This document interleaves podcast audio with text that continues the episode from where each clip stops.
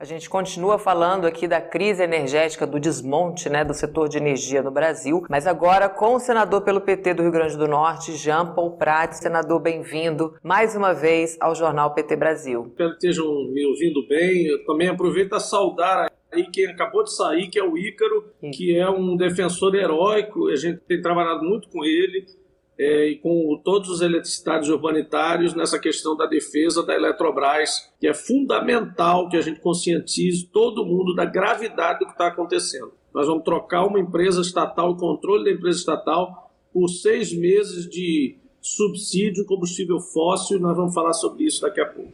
Vamos sim, a gente tem outro setor energético também aí que está sob ataque e impactou uma, uma, uma, sequência de decisões desastrosas. A gente queria começar é, pedindo sua explicação sobre o que diz o projeto do governo que pede a redução do ICMS. Né? Isso vai resolver o problema dos preços dos combustíveis, senador? Não, Amanda. Basicamente, o que está se fazendo é um projeto e uma construção eleitoreira, demagógica, casuística e desastrosa do ponto de vista do pacto federativo e, inclusive, de uma possível reforma tributária. A gente, é, infelizmente, a gente não vê é, apoio, mobilização suficiente na articulação dos governadores. Muitos deixaram os cargos para concorrer e eram líderes importantes estão ocupados com eleições e foram substituídos por vice-governadores, estão, na verdade, pegando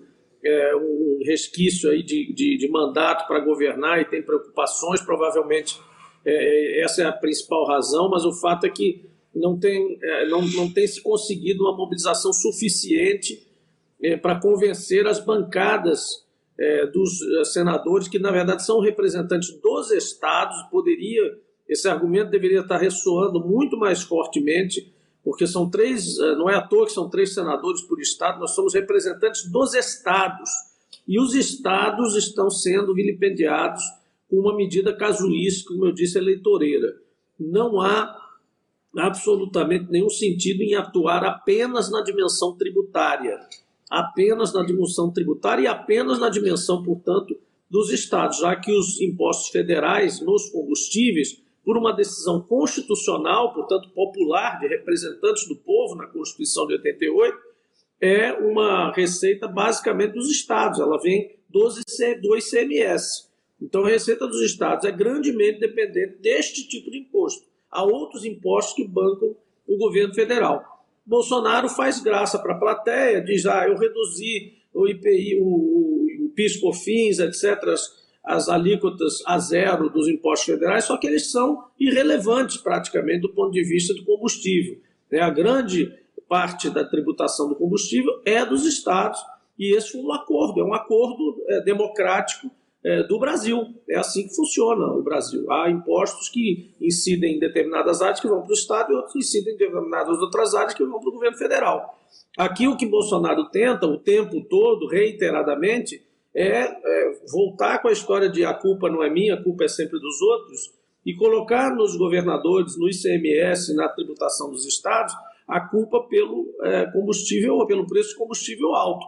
Ora, se você tem aí 18 meses de completa inércia do governo federal em fazer algo estruturante, algo de fato que resolva esse problema, que é basicamente a nossa sujeição à variação internacional em dólar e em tempo real do preço do petróleo é, lá fora, provocado ainda piorado pelo fato de nós aplicarmos paridade de importação, ou seja, como se nós estivéssemos importando 100% do petróleo para as nossas refinarias e pior, não tivéssemos nenhuma refinaria, ou seja, estivéssemos importando diretamente todo e qualquer combustível derivado de petróleo, como se a gente não tivesse absolutamente nenhuma produção doméstica. Então é de uma gravidade muito é, severa principalmente porque altera essa última medida agora, altera o Código Tributário Nacional, portanto passa a ser uma modificação permanente. Né? Nós saudamos, nós como Partido dos Trabalhadores sempre fizemos a defesa da redução da tributação indireta, mas absolutamente não dessa forma. De uma forma casuística, imediatista e basicamente demagógica eleitoreira, porque não vai resolver, né? No primeiro aumento que a Petrobras der, que já está com preços defasados em relação à regra deles, que é a regra do PPI, acaba essa diminuição alegada por essas diminuições de impostos. E, no entanto, o efeito para os estados é terrível. Né? Você tem aí efeitos da ordem de 70, 90 bilhões de reais anuais para os estados. Significa afetar o hospital regional, o hospital estadual, a escola, é, a segurança pública. E aí o cidadão que defende o Estado mínimo depois vai para a rua, é assaltado, olha aí, não tem dinheiro para segurança, o Estado é incompetente, a escola estadual tem que ser privatizada porque é ruim, o hospital não funciona, porque esse que está praticando esse governo, e Paulo Guedes é mestre nisso, é o Estado mínimo por sufocamento. Tira o dinheiro do Estado e aí depois reclama que o Estado não funciona. O governador da Bahia, Rui Costa, ele deu um exemplo também muito didático né, nessa semana sobre essa questão do ICMS. Ele falou que na Bahia, desde novembro, se não me engano, do ano passado, o ICMS estava congelado, né? E o diesel estava custando quatro reais. Hoje está custando sete. Então ele falou que mágica vai ser essa. Realmente não resolve. Por outro lado, senador, o PT tem propostas para baixar, né? Para tentar regular esses preços abusivos. Eu queria que o senhor explicasse quais são elas.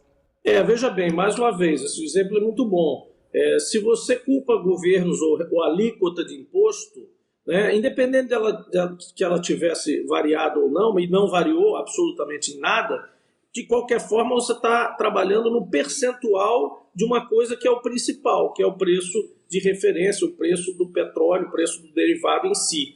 Né? O imposto ele vem em cima disso. E aí ele é um percentual desse preço é, é, é básico. Né? Pois bem, é, pra, já de novo para reforçar essa questão dos governadores, não houve aumento de alíquota, ou seja, o percentual incidente sobre o preço básico não aumentou de lá para cá em momento nenhum. E mais, esse é o principal, os governadores já fizeram um esforço de frustração de receita, de perda. Por quê? Porque este preço básico, para efeito do ICMS, de aplicação do percentual do ICMS, está congelado desde o final de 2021 e vai estar congelado por compromisso assumido por eles até o final deste ano e, se for necessário, até mais do que isso. Então, o que acontece é o seguinte: se o preço base hoje para o mercado, para tudo mais, está em X, o, de, o dos governadores para incidência do ICMS está congelado no valor de novembro, diante da guerra, diante da guerra do Ucrânia.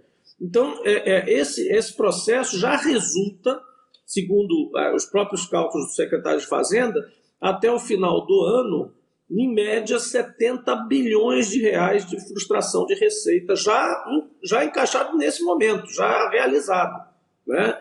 Fora esse outro que virá agora. Então, é, realmente é uma é dose dupla de ataque aos orçamentos dos estados, porque a gente sabe que Bolsonaro tem essa implicância desde a época do Covid com os governadores. Ele acha que todos os governadores são contra ele, que não resolve nada ser amigo de governador, fora um ou outro aí que dá tapinha nas costas, mas eles não fazem a menor diferença e estão entrando de gaiato também no navio, estão acabando sofrendo. Não adianta nada ficar agradando Bolsonaro, está aí o resultado. É... Em relação a propostas, é, como eu disse, essa solução de Bolsonaro ela atinge um pedaço do preço, um percentual. Uhum. A base disso é o preço em si do derivado. E a nossas, as soluções que nós propusemos, e cansamos de falar, e também a gente agora não cabe ficar aqui ensinando o governo dos outros a governar, a proposta está na Câmara, que é o 1472, a Lei 1472, é atuar no, no PPI, que é a paridade de preço é, de importação, que é pior do que internacional, é pegar o preço lá de fora, mais as despesas de trazer para cá e colocar esse preço na porta da refinaria brasileira, preço de produto importado, mais frete, mais internação. É isso que nós estamos vivendo hoje.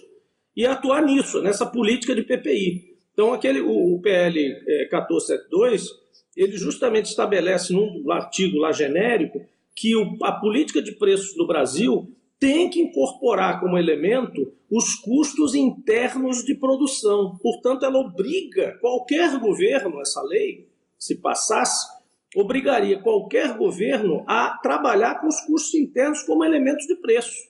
É claro que ela não desgarra totalmente do preço internacional, porque a gente não pode virar um párea de mercado do petróleo, mas ela usa como uma das referências necessárias e usa também os custos de importação apenas quanto ao percentual e aos produtos onde há importação, que é o correto. Né? Pois bem, é, outra coisa que, se, que, que a gente propõe é uma conta de estabilização e um sistema de bandas. Essa conta de estabilização entra apenas no, no, momento em que o petróleo lá fora sai de um determinado limite comportado né, e aceitável né, de, de preço internacional. Quando ele pica, que ele vai lá para cima, é, de alguma forma, essa conta de estabilização entra para compensar, né, de alguma forma, e reduzir aquela, aquele impacto mais alto, mais gritante do preço no, no mercado interno.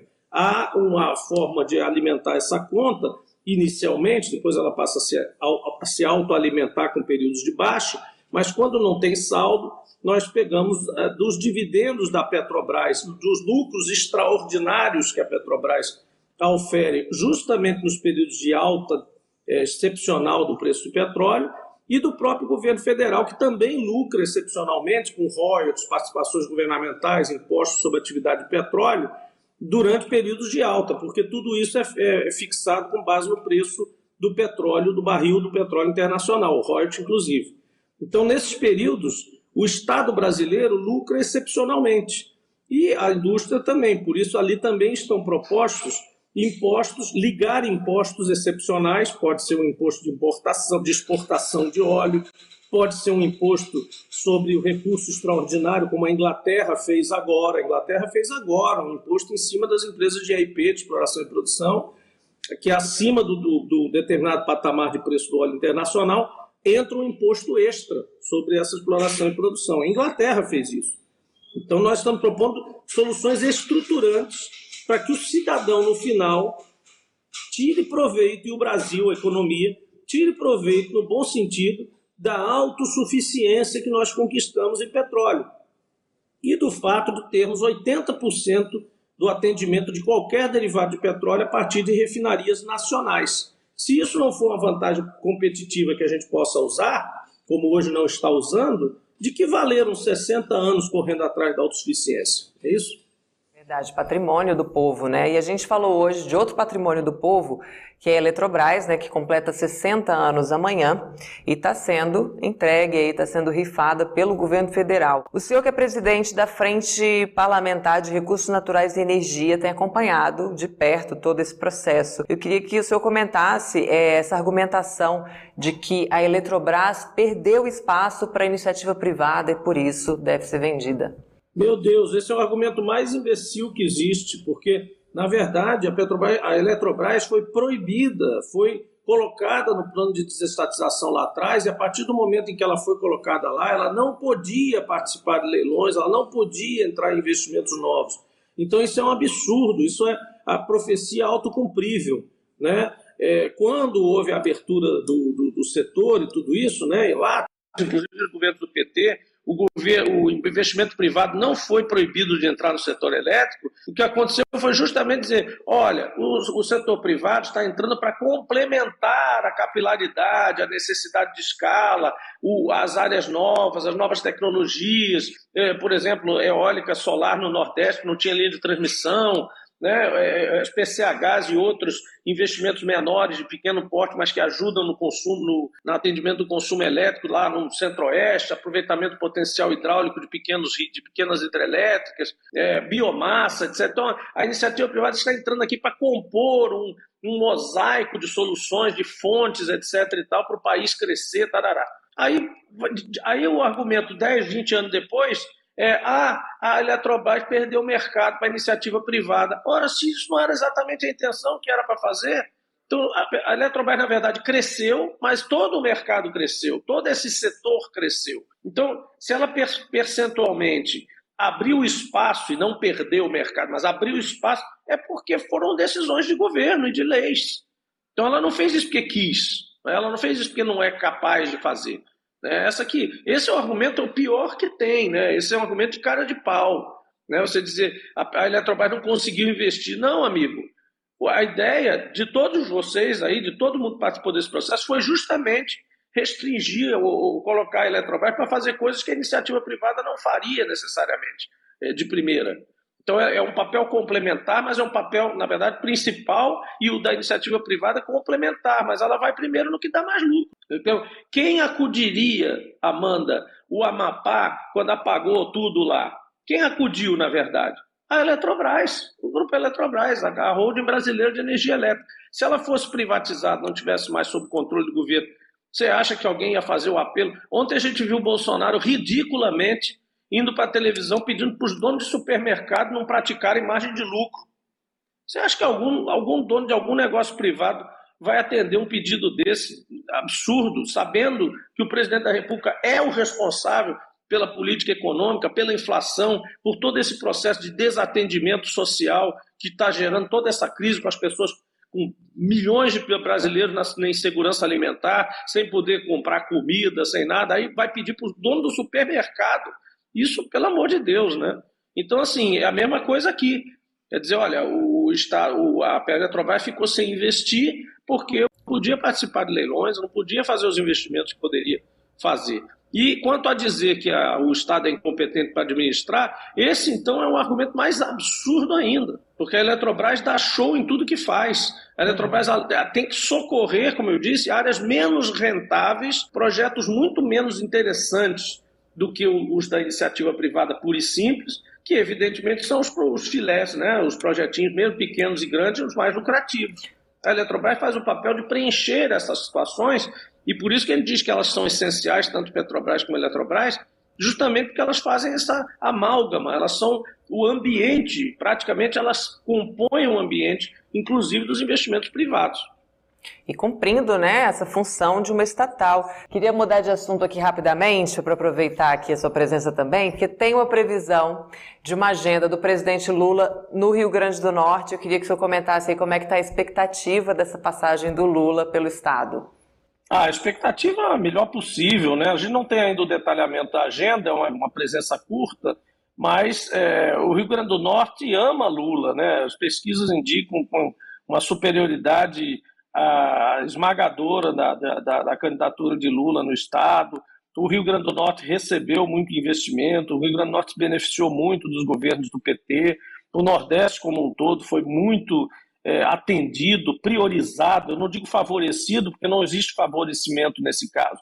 O que existe é a preocupação de diminuir as diferenças, da mesma forma que nós pensamos sempre em diminuir diferenças sociais individuais, também no coletivo, há estados que são menores, que têm uma economia baseada em dois ou três itens, às vezes é, por questão até da imposição da, e a, do crescimento da economia dos estados vizinhos, e o Rio Grande do Norte é um desses estados. Então, é um, é um estado que teve, é, contou né, com muita ajuda e muito, muita, muita alavancagem nos governos de Lula, na infraestrutura, é, na, na atração de investimentos de turismo, no investimento direto na questão do, da, da, da estruturação da nossa agricultura familiar, né, que hoje é muito importante, é um, é um estado pequeno, portanto, muito, é, muito é, apto né, a, a, a, desempenhar as atividades agrícolas de pequenas propriedades.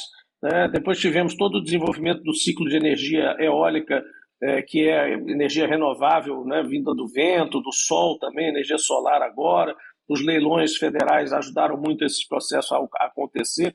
Então, assim, há uma expectativa muito, muito bacana da vinda de Lula ao Estado. Vamos recebê-lo com muito carinho e é assim que a gente tem feito ao longo do tempo. Ele já fez várias viagens, inclusive uma vez com a caravana, né, com ônibus, andando pelo interior, onde ele foi obrigado a parar várias vezes em lugares que não estavam programados, porque as pessoas vinham para a estrada né, cumprimentar e tratar de vê-lo, então acho que vai ser uma, né, uma, uma, uma experiência interessante para ele agora retomar o contato com o povo do Rio Grande do Norte. Com certeza a gente mostra tudo aqui no jornal. Obrigada, obrigada demais pela sua participação, pela sua contribuição aqui na edição de hoje. Obrigado, Amanda.